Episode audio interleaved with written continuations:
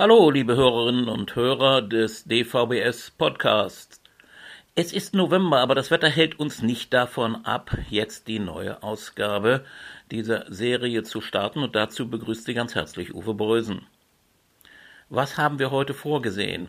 Eigentlich würde ich gerne über die Mitgliederversammlung mit einigen O-Tönen berichten, aber die liegen mir zurzeit nicht vor. Dafür habe ich etwas anderes für Sie und euch, nämlich Ausschnitte aus der Fortbildungstagung des DVBS von Mitte Oktober, bei der es um Arbeitsplatzassistenz ging. Da hören wir zunächst eine ganz kurze Einführung von Klaus Winger, dem früheren Geschäftsführer des DVBS, der diese Tagung weitgehend mitorganisiert hat. Und es schließt sich an ein Referat von Moritz Lasshoff, der über Digitalisierung und die Frage sprechen wird, wie agil muss man eigentlich heute in der Arbeitswelt sein. Und anschließend hören Sie und hören wir dann Ausschnitte aus einem Referat von Dr. Michael Richter, der das Ganze noch stärker aus der Sicht Blinder und Sehbehinderter beleuchtet und sich insbesondere mit der Frage auseinandersetzt, wie muss denn eine Arbeitsplatzassistenz juristisch, aber auch tatsächlich ausgestaltet sein. Das Ganze ist diesmal länger als der normale Podcast. Normalerweise versuchen wir ihn ja so mit 25 Minuten zu timen. Diesmal sind wir dann fast bei 50 Minuten, aber ich wollte diese beiden Vorträge nicht auseinanderreißen und deshalb hören Sie heute einen etwas längeren Podcast und ich hoffe, es macht Ihnen und euch Spaß. Zum Ablauf heute um 14 Uhr der erste Vortrag Moritz Lassow, Institut für Soziologie Darmstadt. Da soll ein bisschen das Fundament gelegt werden für das, was da auf uns zukommt, zum Teil schon da ist. Wie verändert sich die Arbeitswelt? In welchen elementaren Formen? Und was bedeutet das? Müssen wir dann später diskutieren mit Herrn Richter um 14.40 Uhr etwa. Was bedeutet das für Arbeitsassistenten? Ja, vielen Dank. Es wurde gerade schon gesagt, mein Name ist Maurice Lasshoff. Ähm, ich komme von der TU Darmstadt, vom Institut für Soziologie, genauer gesagt vom Lehrstuhl für Arbeits-, Organisations- und Wirtschaftssoziologie. Da arbeite ich, studiere ich auch und forsche aktuell zu Themen wie der Digitalisierung, Mitbestimmung, industrielle Beziehungen, vor allen Dingen in der Ausbildung und auch ähm, zu organisationssoziologischen Themen, wo ich auch gerade ein Lehrbuch zu schreibe mit meinem Professor zusammen. Weiterhin bin ich in der Redaktion von der wissenschaftlichen Zeitschrift tätig. Aber kommen wir zum Thema. Ich freue mich, Ihnen heute etwas über den Wandel und die Zukunft der Arbeit zu erzählen. Dazu kursieren aktuell in den Debatten, wir hatten gerade schon einen Begriff dazu gehört, zwei Wörter, nämlich Digitalisierung und Agilität. Unter Digitalisierung können Sie sich sicherlich schon was vorstellen, allein schon deshalb, weil zum Arbeiten ganz oft der Computer dazu gehört. Viele von Ihnen haben ein Smartphone. Aber komplizierter wird es bei Themen wie Agilität. Sie haben sicherlich ein Grundverständnis davon, was Agilität bedeutet. Allein wenn Sie an die letzte Übertragung vom Fußball im Radio denken. Dort wird oft jeder gute Spielzeug irgendwie als agil bezeichnet. Gemeint ist da, dass ein Fußballspieler ganz flink und wendig den Ball an einem Gegenspieler vorbeitribbelt. Und da ist die Formel relativ klar. Lionel Messi ist Agilität. Aber was hat das mit Arbeit zu tun? Um die Frage zu klären, möchte ich den Fokus vor allen Dingen auf Agilität und Arbeit lenken. Diese beiden Themen haben in den letzten Jahren einen wahrhaftigen Hype erfahren, vor allen Dingen deshalb, weil Unternehmensberatungen diese Produkte, also Agilität, verkaufen wollen, an den Mann und an die Frau bringen wollen und auch in Bereichen, wo das manchmal nicht unbedingt Sinn macht. Und wer da eben nicht mitzieht, wird abgehängt. So ist jedenfalls das Narrativ, was da erzählt wird. In der Status Quo Agilitätsstudie aus dem Jahr 2016, 2017, also immerhin knapp fünf Jahre vor heute, gaben 68 Prozent der Befragten an, dass ihre Projekte teils agil arbeiten, 20 Prozent sogar durchgängig und lediglich noch 12 Prozent arbeiten mit konventionellen Mitteln. Man erkennt also klar, wohin der aktuelle Trend geht, nämlich dahin, dass auch Arbeit immer agiler wird und werden soll. Und dass ich hier von Projekten spreche, sollte Sie nicht verwirren, auch wenn Sie aktuell nicht in Projekten arbeiten. Es liegt daran, dass agile Arbeit für Projekte eigentlich entwickelt wurde, immer mehr Arbeit auch projektförmig gestaltet wird, aber auch, weil agile Arbeit auf Arbeit angewendet wird, also auf Arbeitsweisen, die gar nicht projektförmig gestaltet sind, ob das manchmal Sinn ergibt oder nicht. Agile Arbeitsmethoden sind ab den 90er Jahren in der Softwareentwicklung entstanden und erfreuen sich heute auch großer Beliebtheit in Bereichen, die eigentlich nichts mehr mit der Softwareentwicklung zu tun haben. Den Ausgangspunkt, an den sie sich orientieren, bildet ein agiles Manifest, das von Softwareentwicklern und Vertretern der agilen Methoden entwickelt wurde und das so vier Grundpfeiler vorgibt, an denen sich agile Methoden orientieren. Demnach zählen erstens die Individuen und Interaktionen im Arbeitsprozess mehr als die Prozess, Prozesse und Werkzeuge. Zweitens zählt ein funktionierendes Produkt, ein Prototyp beziehungsweise auch die Software, die entwickelt wird, wenn es um die Softwareentwicklung geht, mehr als die umfassende Dokumentation der Arbeit. Drittens die ständige Kommunikation im Team und auch mit dem Kunden zählt äh, mehr als der Vertrag oder die im Vertrag vorhandenen also Ziele, die erreicht werden sollen. Und viertens ist das ständige Reagieren auf Veränderungen wichtiger als das Befolgen eines strikten Plans. Sie merken schon, da stecken Flexibilitäts- und Agilitätsaspekte drin. Aber zur Arbeit. Zunächst einmal meint agile Arbeit, dass Beschäftigte in Teams flexibel, kreativ, eigenverantwortlich und proaktiv arbeiten, um möglichst agil, also auch flexibel, auf Veränderungen und die Wünsche ihrer Kunden zu reagieren und auch die der Nutzer, beziehungsweise auch an die Anforderungen des Marktes. Konkret bedeutet es im Arbeitsalltag, ein Projekt mit einem umfassenden Ziel wird in kurze Arbeitsintervalle, sogenannte Sprints, unterteilt und in regelmäßigen Abständen, das heißt täglich, also täglichen Meeting, werden die Arbeitsergebnisse beziehungsweise auch ein unfertiges Teilprodukt oder Dienstleistung, das in einem solchen Sprint erarbeitet wurde, von dem Team begutachtet. Arbeitsschritte, die noch zu erledigen sind, werden neu priorisiert und ergänzt, wenn der Kunde neue Wünsche hat. Und das Ziel ist dabei relativ klar, nämlich man soll so schnell wie möglich dem Kunden bzw. den Nutzern ein unfertiges Teilprodukt liefern können, dass dieser sich das angucken kann, darauf reagieren kann und Wünsche äußern kann und wir dann nacharbeiten können. Agile Teams besprechen die Arbeitsschritte, die in den nächsten 24 Stunden erledigt werden sollen, täglich. Sie präsentieren sich ihre Arbeitsergebnisse und geben sich regelmäßig gegenseitiges Feedback, also viel verbaler Austausch findet da statt, um ihre Arbeit stetig zu verbessern. Das ist schon deshalb wichtig, weil agile Teams sehr interdisziplinär besetzt sind. Aufgaben werden immer komplexer. Wir brauchen in Teams verschiedene Personen, die verschiedenes Know-how mitbringen. Schon deshalb ist es wichtig, dass man sich austauscht, weil wir haben zum Beispiel Programmierer, Designer, Ingenieure, Tester etc. Außerdem ist die Absprache wichtig, weil das agile Team für alle wichtigen Entscheidungen selbst verantwortlich ist. Während früher ein Arbeitsschritt vorgegeben wurde und man den ganz klar abgearbeitet hat, hat man jetzt nur noch ein grobes Ziel und man muss sich selbst orientieren und managen. Das heißt, für die Umsetzung ist das Team vollkommen allein zuständig. Und gerade deshalb ist, wichtig, ist, es wichtig, Transparenz unterhalb des Teams zu bewahren und viel Kommunikation an den Tag zu legen. Das Ganze hört sich jetzt erstmal verwirrend an, abstrakt und sehr unpräzise und vor allen Dingen auch sehr theoretisch. Deswegen versuchen wir das Ganze mal an einem Beispiel durchzugehen, um das irgendwie plastischer greifbar zu machen. Deswegen kommen wir von der Theorie in die Praxis. Ich habe ja schon am Anfang gesagt, dass ich mich um Idealtypes kümmern will bei der agilen Arbeit. Dieser Idealtypus, der am meisten verbreitet ist, nennt sich Scrum.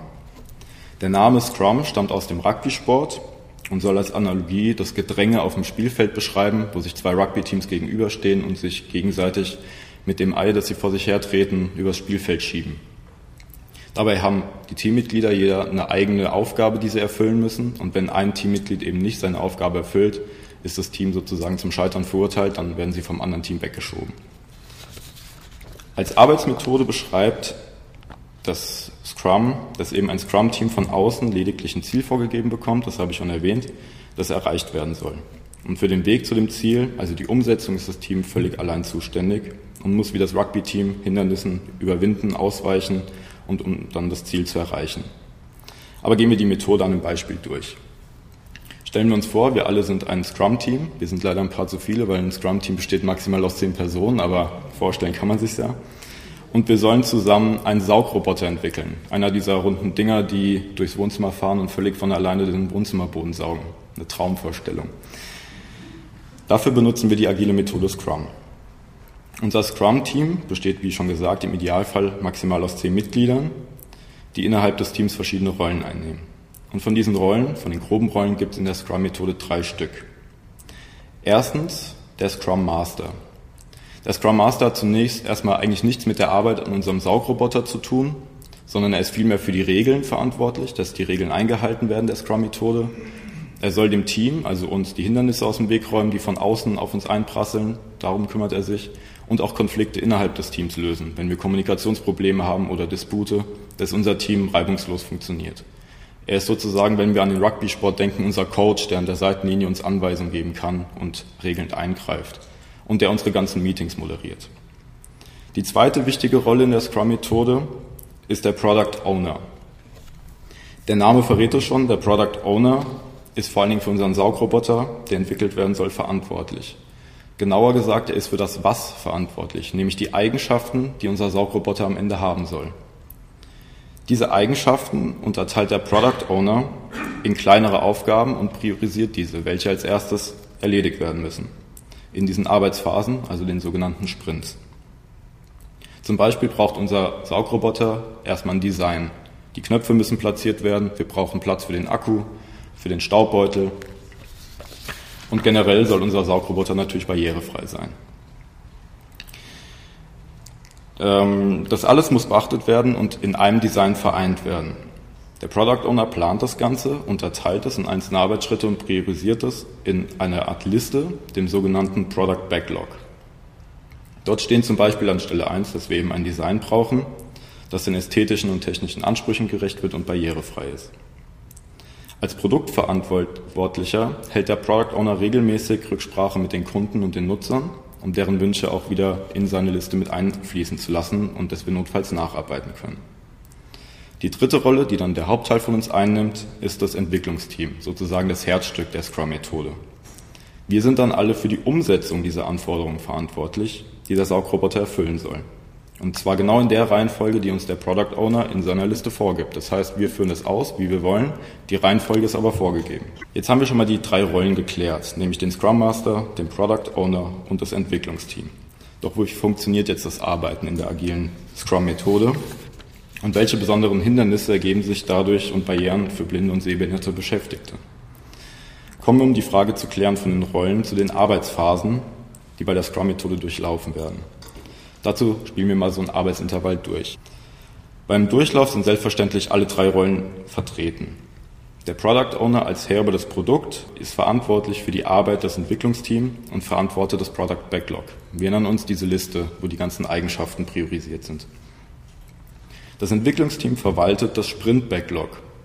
Hört sich kompliziert an, ist aber eigentlich nur ein Auszug aus dieser Liste vom Product Owner, in der wir die Arbeitsschritte nochmal weiter unterteilen für uns und mit zusätzlichen Informationen versehen. Zum Beispiel, wer übernimmt die Aufgabe A, wie lange brauchen wir dafür, etc. Am Anfang einer jeden Arbeitsphase, also einem sogenannten Sprint, gibt es eine Sprintplanungsphase, Meeting Nummer 1. Dort wird vom Team, also von uns, die nächsten Arbeitsphasen geplant und die Fragen beantwortet, was im kommenden Sprint entwickelt werden soll und wie die Arbeit im kommenden Sprint organisiert und erledigt werden soll. Innerhalb eines solchen Sprints der in der Regel eins bis vier Wochen dauert und keinen Tag länger, der wird abgebrochen, auch wenn wir nicht fertig sind, werden die Teilziele aus dem Sprint-Backlog, also aus unserer Liste, vom Entwicklungsteam umgesetzt, sodass möglichst ein fertiges Zwischenprodukt oder ein Prototyp unseres Saugroboters dem Kunden vorgestellt werden kann. Also einfach nur ein Design erstmal. Das Entwicklungsteam, also wir treffen uns täglich immer vor dem Arbeiten, um die nächsten 24 Stunden zu besprechen. Meeting Nummer zwei. Dieses Meeting darf maximal 15 Minuten dauern und wird wie auch die anderen Meetings vom Scrum Master moderiert. Am Ende eines jeden Sprints wird ein drittes Meeting abgehalten, das sogenannte Sprint Review. Und hier wird zusammen mit dem Kunden, mit den Nutzern, dem Scrum Master und dem Product Owner die Zwischenziele besprochen, beziehungsweise das, der Prototyp dem Kunden vorgestellt und auf seine Wünsche und Kritik eingegangen. So großartig sich das Ganze jetzt anhört und so flexibel und vorteilhaft solche Arbeitsmethoden sein mögen, sie sind nicht für jede Art von Arbeit sinnvoll. Das haben Sie sicherlich schon gemerkt. Agile Arbeitsmethoden setzen sich, ob sinnvoll oder nicht, immer weiter und vor allen Dingen schlagartig durch und stellen blinde und sehbehinderte Beschäftigte vor große Hindernisse und Herausforderungen, mehr noch als eben nicht sehbeeinträchtigte Beschäftigte. Denn agile Arbeitsmethoden, das haben Sie sicher schon gemerkt, sind alles andere als barrierefrei. Agile Arbeitsmethoden setzen in den verschiedenen Meetings, in denen sich das Team bespricht, sehr stark auf visuelle Darstellung der Arbeitsprozesse, der Produkteigenschaften oder des Bearbeitungsstatus. Dazu werden häufig sogenannte Taskboards verwendet, auf denen mit Karten, Bildern, diesen gelben Klebezetteln, Post-its, der Projektstand abgebildet wird und besprochen wird. Außerdem wird bei der Planung der Arbeit Software und Fachanwendungen eingesetzt, die häufig nicht barrierefrei programmiert sind und vor allen Dingen immer komplexer werden. Ein weiteres drittes Problem ergibt sich dadurch, dass agile Teams, deren Zusammensetzung meist nach jeder Arbeitsphase bzw. nach jedem Projekt sich ändert, eben keinen festen Arbeitsplatz in einem Unternehmen haben. Sie kennen das seit der Corona-Pandemie, viele sind ins Homeoffice verlagert. In agilen Arbeitsmethoden ist das auch zum Beispiel der Fall oder es werden sogenannte Desk-Sharing-Modelle eingesetzt. Das kriegen wir bei uns in der Forschung auch immer mehr zu hören. Das Unternehmen nicht für jeden Menschen einen festen Arbeitsplatz haben, sondern man vielleicht täglich sogar an einem anderen Schreibtisch sitzt. Und viertens ist die Tatsache, dass agile Arbeit vor allem darauf beruht, permanenten Kontakt zu den Kunden und den Nutzern zu haben und auch vor Ort visuell Produkt- oder also Projektzwischenstände zu präsentieren. Die Ergebnisse der Agnes at Work Studie, bei der blinde und sehbehinderte Beschäftigte zu Problemen bei ihrer Arbeit befragt wurden, verdeutlichen die Barrieren und Hindernisse, die gerade bei agiler Arbeit auftreten. Fast 60 Prozent stimmten zum Beispiel der Aussage zu, dass die Zugänglichkeit der eingesetzten Fachanwendungen sich verschlechtert hat. Und 44,4 Prozent stimmen der Aussage zu, dass die Zahl der Termine, zu denen sie Inhalte vor ihrem Team oder in der Öffentlichkeit präsentieren müssen, im Vergleich zu früher zugenommen hat. Sie fühlen sich beim Präsentieren unsicher, weil sie das Gefühl haben, die Reaktion ihres Publikums nicht einschätzen zu können.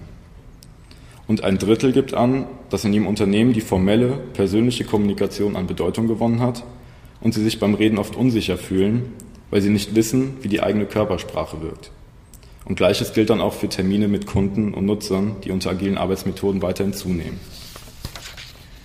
Und auch die zunehmende Komplexität der beruflichen Aufgaben, vor allen Dingen in agiler Arbeit, wird erkannt.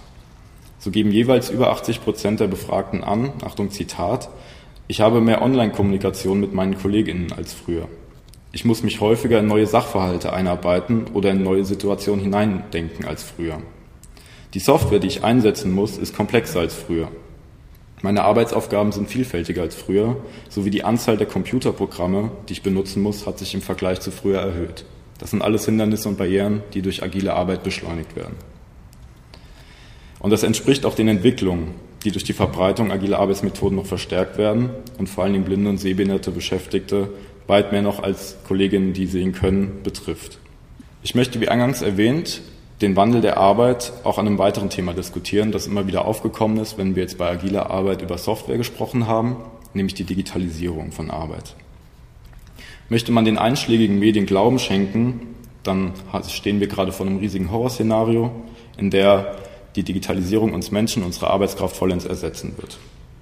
Zum Beispiel schmückt das Cover vom Spiegelmagazin vom 3. Juni 2016 eine übergroße Roboterhand, die einen Kollegen an seinem Anzug packt, von seinem Laptop-Arbeitsplatz hochhebt und sprichwörtlich auf die Straße befördert. Die Überschrift lautet, Sie sind entlassen, wie uns Computer und Roboter die Arbeit wegnehmen. Ein fast identisches Bild das Cover des gleichen Magazins am 17. April, allerdings 1978. Man sieht auch einen Roboter, nur dass der Kollege damals einen Blaumann und einen Arbeiterhelm trug und aus der Firma geschmissen wurde. Und ein paar Jahre vorher sieht man die Produktion in einer Automobilindustrie, wo ein riesiger Roboter einen Arbeiter in den Hintern tritt und auch auf die Straße befördert. Also man sieht, das Szenario wird seit Jahren verfolgt Sie kennen es aus Ihrer Arbeitsrealität, eingetreten ist es noch nicht. Und auch wenn ich kein Freund vom Automatisierungsszenario bin, es kommt trotzdem immer wieder zustande, dass Digitalisierung und Agilität die Arbeit immer weiter bestimmt. Vor allen Dingen, weil Digitalisierung nicht naturläufig verläuft, wie das oft gesagt wird. Die Technik kommt, wir müssen sie einfach nur noch umsetzen, wir haben gar keine andere Wahl, sondern sie vielmehr als interessen- und machtgetriebener Prozess durchgesetzt wird von Managerinnen, Managern und von Unternehmen. Wir haben da oft wenig Mitgestaltungsrechte. Zum Beispiel zeigt Sarah Nies, eine Kollegin von mir vom Institut für sozialwissenschaftliche Forschung aus München, in ihrer wissenschaftlichen Arbeit zur Digitalisierung von Arbeit, dass Managerinnen und Manager bei der Einführung digitaler Technik vor allen Dingen vier Strategien verfolgen. Die erste Strategie ist nämlich die arbeitskraftbezogene Strategie der Digitalisierung, also die sich vor allen Dingen um Arbeit dreht. Dabei geht es vor allen Dingen darum, mit digitaler Technik Arbeit zu intensivieren, zu kontrollieren und auch zu rationalisieren. Die zweite Strategie ist die Strategie der prozessbezogenen systematischen Rationalisierung, also Unternehmen rationaler zu gestalten durch Technik. Die dritte ist die Geschäfts-, Markt- und Marketingstrategie. Und die vierte, finde ich immer die lustigste Strategie, ist die Technik- und diskursgetriebene Strategie, die im Grunde keine Strategie ist, sondern da geht es darum, dass Unternehmen Technik einkaufen, sie teilweise gar nicht überhaupt einsetzen, einfach nur, weil sie konkurrenzfähig sein wollen und sich nach außen innovativ ähm, präsentieren wollen. Allgemein erfasst die Digitalisierung auch Dienstleistungs- und Wissensarbeit. Und das auch außerhalb des Industriesektors. Der Finanzsektor geht aktuell voran, ihm folgen Versicherungen, die offiziell auch zum Finanzsektor gehören, Verwaltung und öffentliche Einrichtungen. Sie erinnern sich zu, äh, an den Beginn des Vortrags, es sind die gleichen Unternehmensberatungen, die diese Unternehmen und Organisationen beraten, wie auch die, die die Industrie beraten und dort ihre Produkte an den Mann und an die Frau bringen wollen. Denken wir allein an die Bundesagentur für Arbeit. Dort werden die Leistungen mittlerweile als Produkte bezeichnet und diejenigen, die die Leistung in Anspruch nehmen, sind ganz klar Kunden mit Kundennummern. Das war früher nicht so. Das sind erste Auswüchse der Unternehmensberatung. Agilität und Digitalisierung folgen schubweise. Aber schließen wir den Kreis und schauen wir die Verbindung zwischen agiler Arbeit und Digitalisierung an. Agile Arbeitsmethoden, das haben wir vorhin schon besprochen, sind hochgradig flexibel, kreativ, innovativ und es herrscht eine sehr große Transparenz innerhalb des Teams. Allerdings für Managerinnen und Manager, die von außen auf agile Arbeit draufschauen, ist das Ganze eine reine Blackbox. Die sehen nicht, wie wir arbeiten, die sehen nur ein Endprodukt, was am Ende rauskommt. Das heißt, sie können sich nie sicher sein, ob wir den ganzen Tag Tischkicker spielen, wie das immer vermittelt wird, oder ob wir wirklich produktiv arbeiten. Das Problem ist aber, Managerinnen und Manager müssen ein Unternehmen nicht nur kreativ und flexibel führen, was sie auf jeden Fall müssen, aber natürlich auch effizient und vor allen Dingen profitorientiert. Das heißt, das ganze agile Arbeitsmethodengedöns, was immer mehr kommt, stellt Managerinnen und Manager vor eine riesige Herausforderung. Denn wenn sie von außen kontrollieren wollen, wie wir arbeiten, beschneiden sie genau die Vorteile, die äh, die agile Arbeit uns bietet. Nämlich kreativ ist kein Mensch, der das Gefühl hat, er wird die ganze Zeit beobachtet.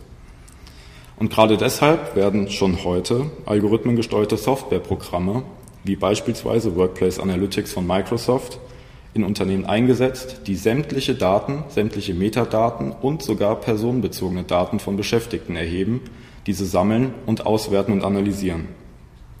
Dazu gehören Informationen wie, wie lange waren Sie in einer Excel-Datei? Wem haben Sie eine Mail geschickt und was stand in der Betreffzeile?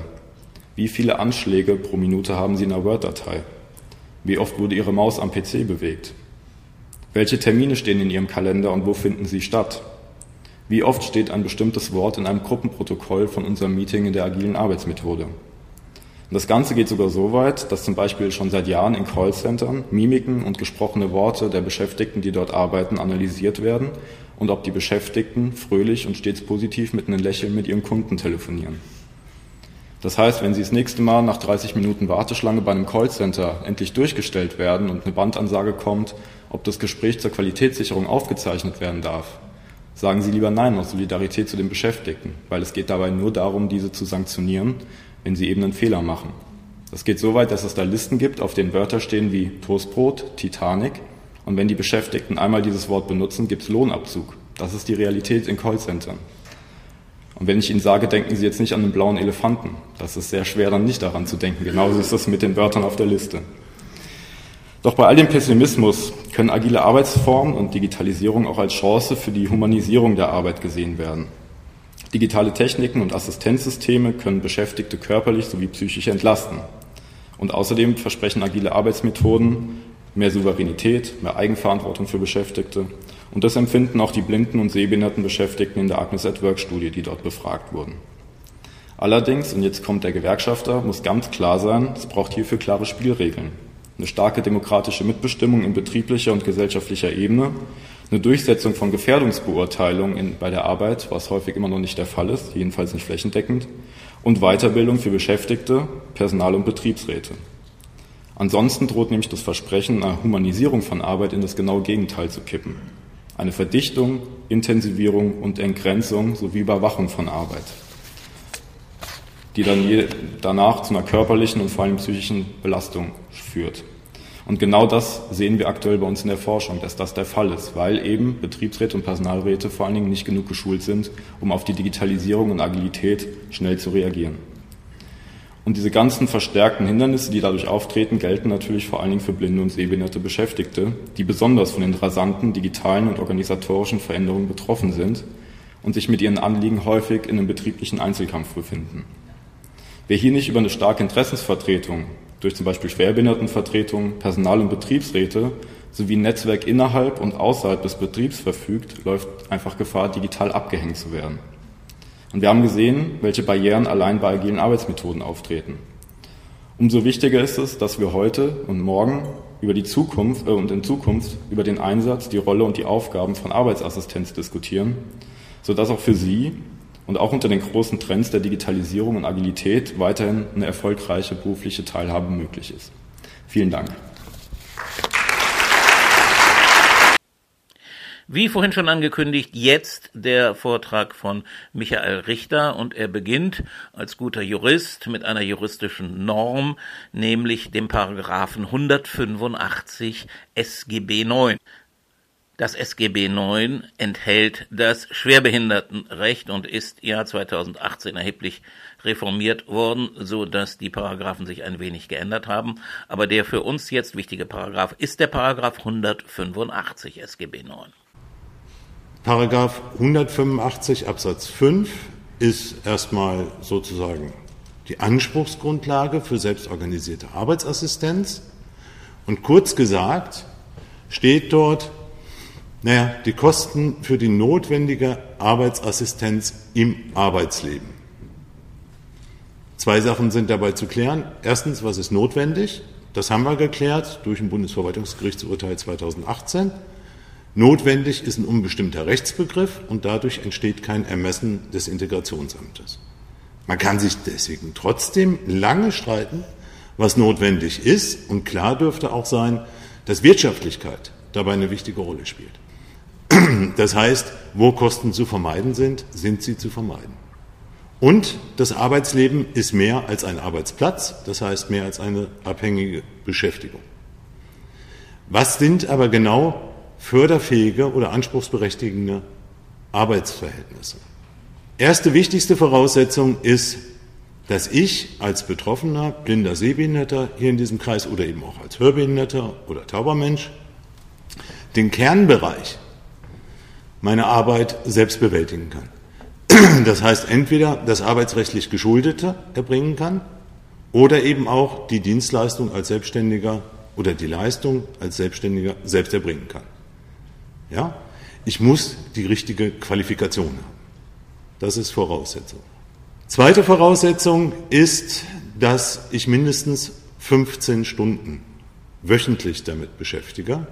Das ist sozusagen die Grenze nach unten, um das nicht sozusagen als Nebenerwerb oder sonst was machen zu können. Ich muss davon sozusagen oder muss einen Großteil meiner Zeit damit verbringen.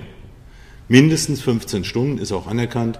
In Integrationsprojekten reichen da sogar zwölf Stunden. Aber was damit klar ist, Minijobs fallen damit raus. Weil Minijobs mit 15 Stunden die Woche gibt es nicht. Dann bin ich nämlich unter, der, äh, unter dem Mindestarbeitslohn. Ich muss weiterhin mich mit der Tätigkeit irgendwie ja, halbwegs ernähren können. Also ich muss eben auch damit einen Ertrag äh, erzielen. Das heißt, es darf nicht reine Liebhaberei sein.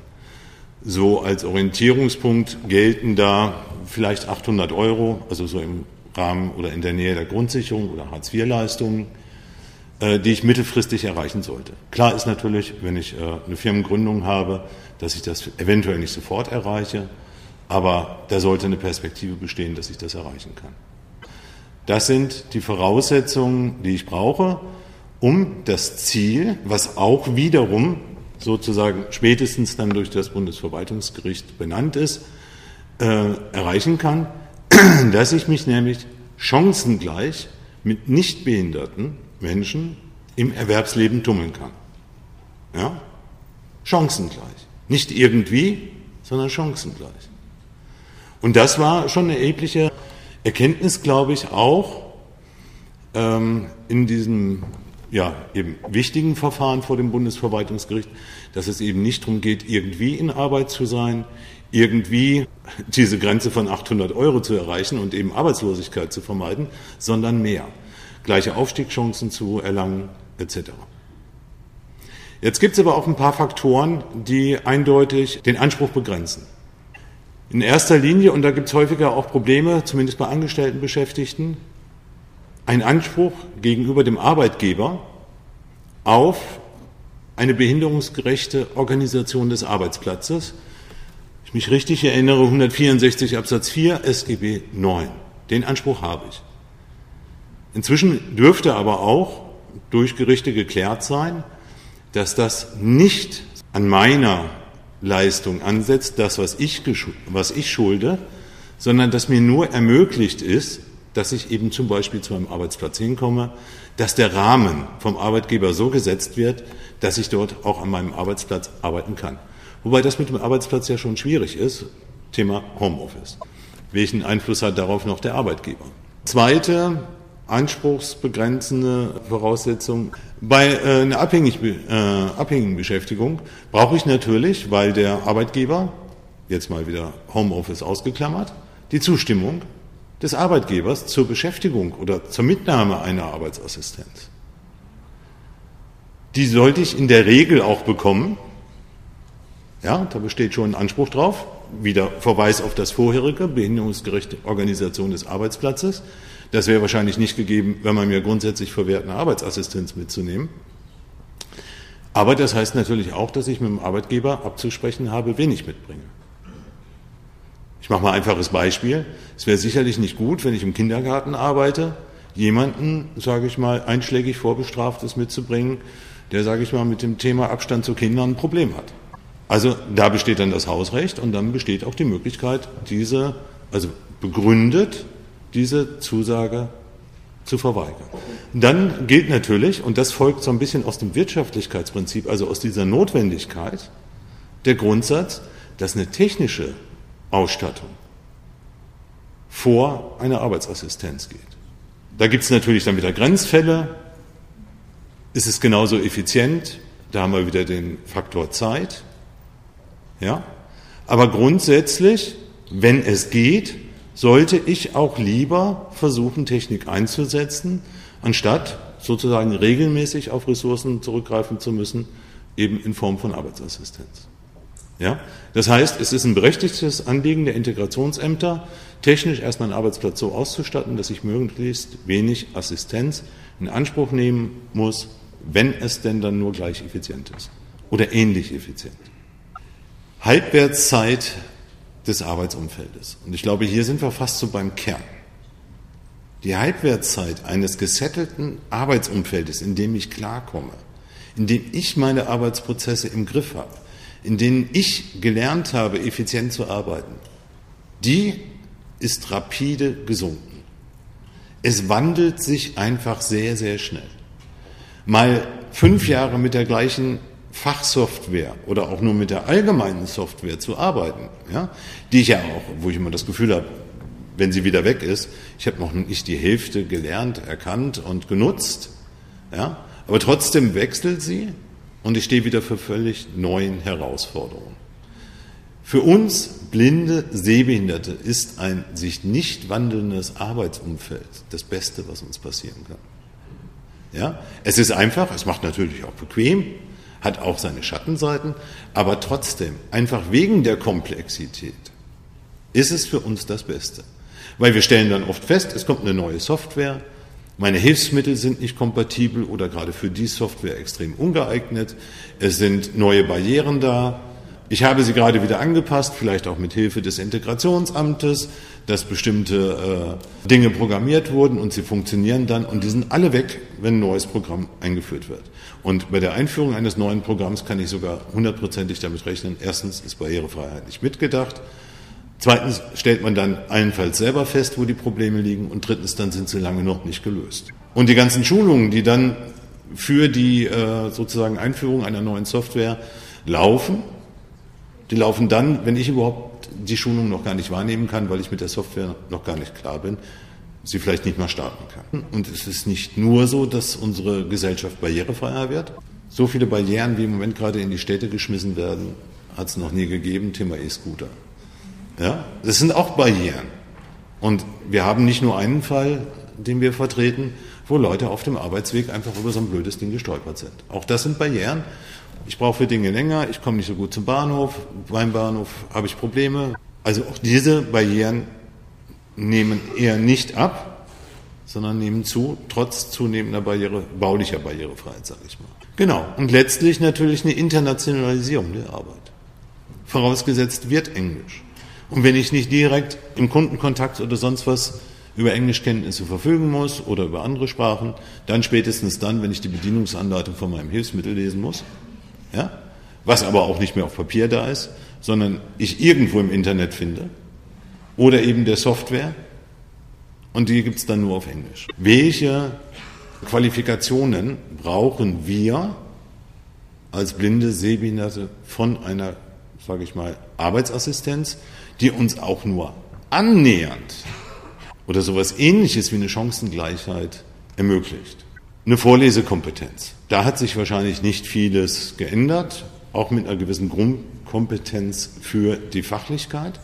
Allerdings weiß ich nicht, ob sich da mein Eindruck irgendwie geändert hat. Gutes Vorlesen kann auch nicht jeder. Ja? Und äh, ich erinnere mich gut an Situationen, auch noch im Studium, dass ich mal einen Nichtjuristen als Vorleser hatte. Damals hieß der Kommentar noch Parland, berühmt berüchtigt, mit so vielen Abkürzungen gesegnet, dass man ihn als Nichtjurist also für irgendeine Sprache halten kann, aber definitiv nicht für Deutsch. Ja? Und wenn man dann einen fachfremden Vorleser hat, da geht gar nichts. Konsequenz war, dass ich dann fürs Examen wirklich, wo ich natürlich keinen Juristen mitnehmen durfte als Vorleser, hätte mir sehr geholfen, acht Wochen üben musste, damit es wenigstens halbwegs geklappt hat. Ja? Thema Effizienz. Weil wenn man dann erst äh, quasi einen Übersetzungskurs braucht, im Examen, in der Examensklausur selbst, ist natürlich nicht effizient. Technisches Grundverständnis. Genau, ein technisches Grundverständnis. Also ein Grundverständnis eben zum Einsatz, bei uns meistens eben auch der PC-Laptop, da muss eine gewisse Affinität sein sei es die Arbeit mit einem Scanner, wie mache ich barrierefreie Dokumente, wie arbeite ich mit entsprechender Software. Jemand mit zwei ganz linken Händen, technisch, geht auch nicht. Ja? Also die Hausfrau, der Rentner, der das mal nebenbei macht, geht meistens nicht. Es sei denn, der Rentner war Informatiker oder so. Na, dann vielleicht. Grundkenntnisse im Hilfsmittelgebrauch einfach sozusagen auch die, äh, das ist natürlich nur etwas, was man sich aneignen kann in der Zeit. Man muss aber auch bereit dazu sein, das zu tun als Assistenz, zu verstehen, wie denn der Betroffene arbeitet mit seinen Hilfsmitteln. Wo sind die Grenzen einer Punktschriftzeile? Wo sind aber auch die Grenzen einer Sprachsoftware? Oder wo entstehen auch Hürden? Also wo ist etwas nicht barrierefrei? Wo muss ich eingreifen? Wo ist meine Arbeit? Wie muss ich Texte aufbereiten? Wo kann ich vielleicht auch mal darauf verweisen, dass das selber ganz gut im Internet lesbar ist? Ja? Und dafür muss ich ja ein Grundverständnis haben, wie arbeitet der Betroffene, mein vermeintlicher Chef, sozusagen mit Hilfsmitteln. Genau, ein ganz wichtiger Punkt, und ich denke, dazu werden wir auch noch was hören, ein ordentliches Rollenverständnis in der Arbeitsassistenz. Und das ist auch nicht selbstverständlich und nicht selten ein Punkt der Klage von Assistenznehmern. Ja? Ich habe es schon häufiger erlebt, dass die Assistenz irgendwann meinte, den Hauptjob doch übernehmen zu müssen. Und zwar auch bei qualifizierten Arbeitnehmern. Also, wo dann auf einmal die Assistenz der Staatsanwältin oder des Staatsanwalts meinte, Staatsanwalt zu sein. Stichwort Kernkompetenz und Qualifikation. Ne? Und ja, ja, das mache ich schon. Ja? Also ein Rollenverständnis, sich auch zurücknehmen zu können, als Assistenz fungieren zu können, das heißt ja nicht das graue Mäuschen-Dasein zu fristen, sondern aber dann zu wissen, wo ist denn hier quasi äh, der Hauptleistende, wer füllt den Job aus und äh, wie kann ich ihm helfen. Teamfähigkeit erklärt sich von selbst. Zumindest muss ja jemand mal teamfähig sein im Verhältnis zum Assistenznehmer. Aber darüber hinaus haben wir ja eben auch was über zunehmende Teamarbeit gehört. Auch in ein solches Team muss eine Assistenz, die mit reingebracht wird, weil man flexibel vielleicht im Teamprozess sein muss, muss sich ja auch dort im Team bewegen. und ist dann Teil dieses Teams. Und auch da gehört natürlich ein gewisses Fingerspitzengefühl mit dazu, wie ich mich in einem Team verhalte. Genau, Datenschutzkenntnisse. Was darf ich wie machen? Was darf ich wann kopieren? Was darf ich eventuell auch mal äh, den Kopierschutz entfernen? Wie darf ich Dinge barrierefrei machen? Wann verstoße ich gegen Urheberrechte? Nicht, dass wir hier einen Datenschutzexperten einstellen müssen. Aber es muss jemand dafür zumindest offen sein für diese Problematik und eine Grundsensibilisierung mitbringen. Verschwiegenheit und Zuverlässigkeit. Ich glaube, wir drehen das mal um. Zuverlässigkeit ist das Allerwichtigste. Weil kann ich mich auf eine Arbeitsassistenz nicht sicher verlassen, stehe ich in bestimmten Situationen arbeitsunfähig da. Und diese Arbeitsunfähigkeit wird nicht meiner Arbeitsassistenz zugerechnet. Das kann ich dann später selber machen. Aber in erster Linie erstmal mir als Assistenznehmer. Von meinem Arbeitgeber. Ja? Vielleicht habe ich, wenn ich äh, jahrelang zuverlässig gearbeitet habe, es hat immer geklappt, einen gewissen Bonus. Aber wenn dreimal die Arbeitsassistenz nicht kommt, ist der sicherlich weg. Und mir wird eine Unzuverlässigkeit zugeschrieben. Ja? Also deswegen Zuverlässigkeit ganz wichtig. Und natürlich ist selbstverständlich, wenn ich mit sensiblen Daten arbeite, zum Beispiel wir als Rechtsanwalt, dann muss meine Assistenz mindestens genauso streng mit den Daten umgehen, wenn nicht noch strenger, weil sie natürlich vielleicht schlechter abschätzen kann, was kann man sagen, was kann man nicht sagen. Ja, Thema Flexibilität. Ich glaube, aus diesem Profil ist klar geworden, das setzt eigentlich die Flexibilität voraus bei der Vielfältigkeit dieses Anforderungsprofils. Und das ist ja erstmal nur ein ganz abstraktes Anforderungsprofil an Arbeitsassistenz.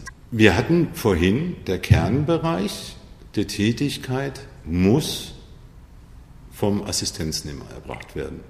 Daraus folgt denknotwendig, aber auch aus dem System heraus eine Vergütung als Assistenz.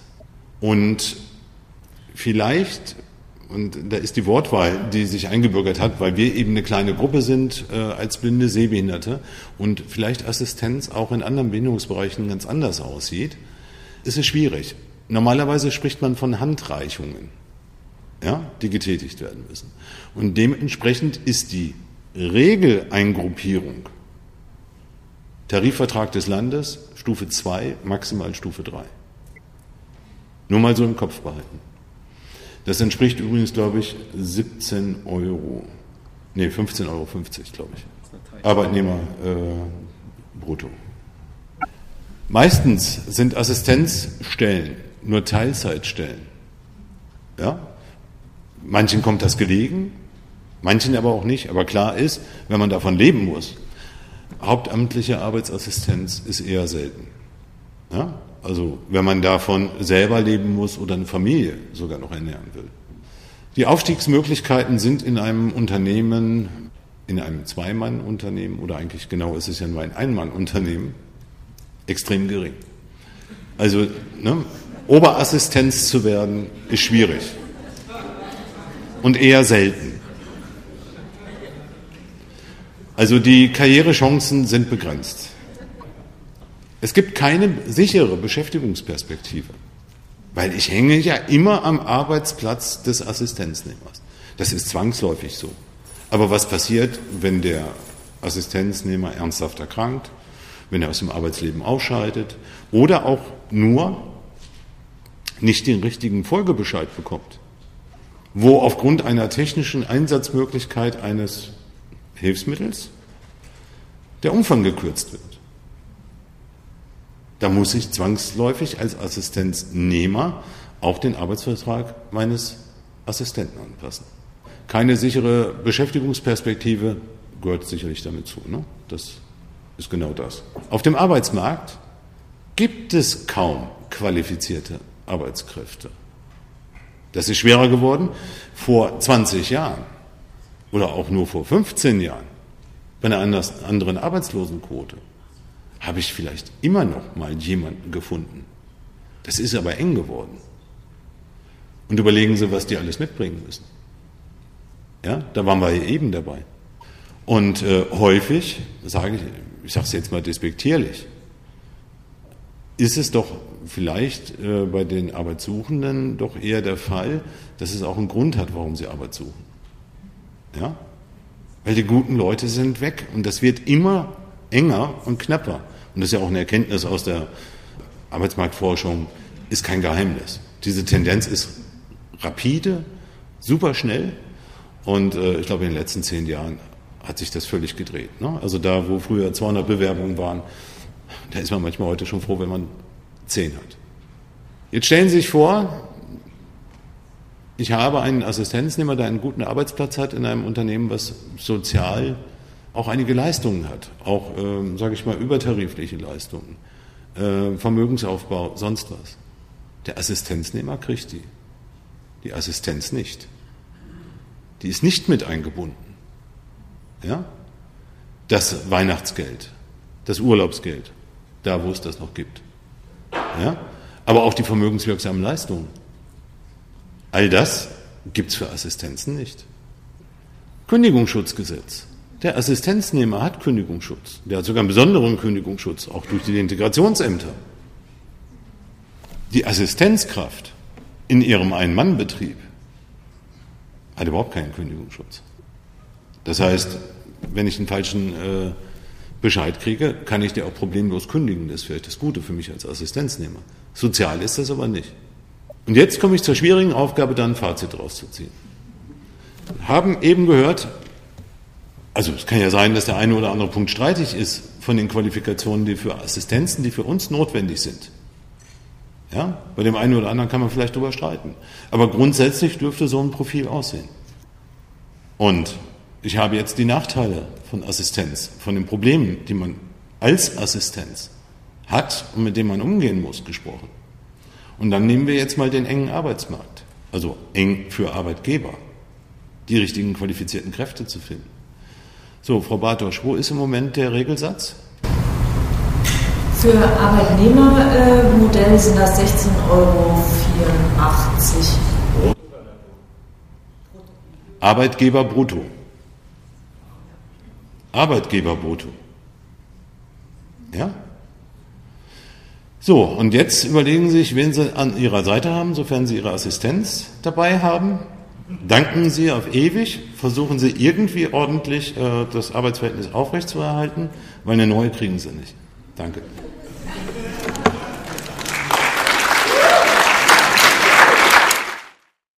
So, das soll es wieder einmal für heute gewesen sein. Ich hoffe, wir können Ihnen und euch im Dezember noch weitere Referate aus dieser Fortbildungstagung zur Verfügung stellen. Das wird sich zeigen. Die Aufnahmen sind da, sie müssen nur bearbeitet werden. Auf jeden Fall ist jetzt Schluss für heute und ich wünsche allen Hörerinnen und Hörern, kommen Sie und kommt gut durch diese durchaus schwierigen Zeiten und hoffentlich wird 2022 für uns alle ein wenig einfacher. Das wünscht sich, Ihnen und euch Uwe Beusen. Die Zeit war schön, nur eins ist blöd, dass mit der Zeit die Zeit vergeht.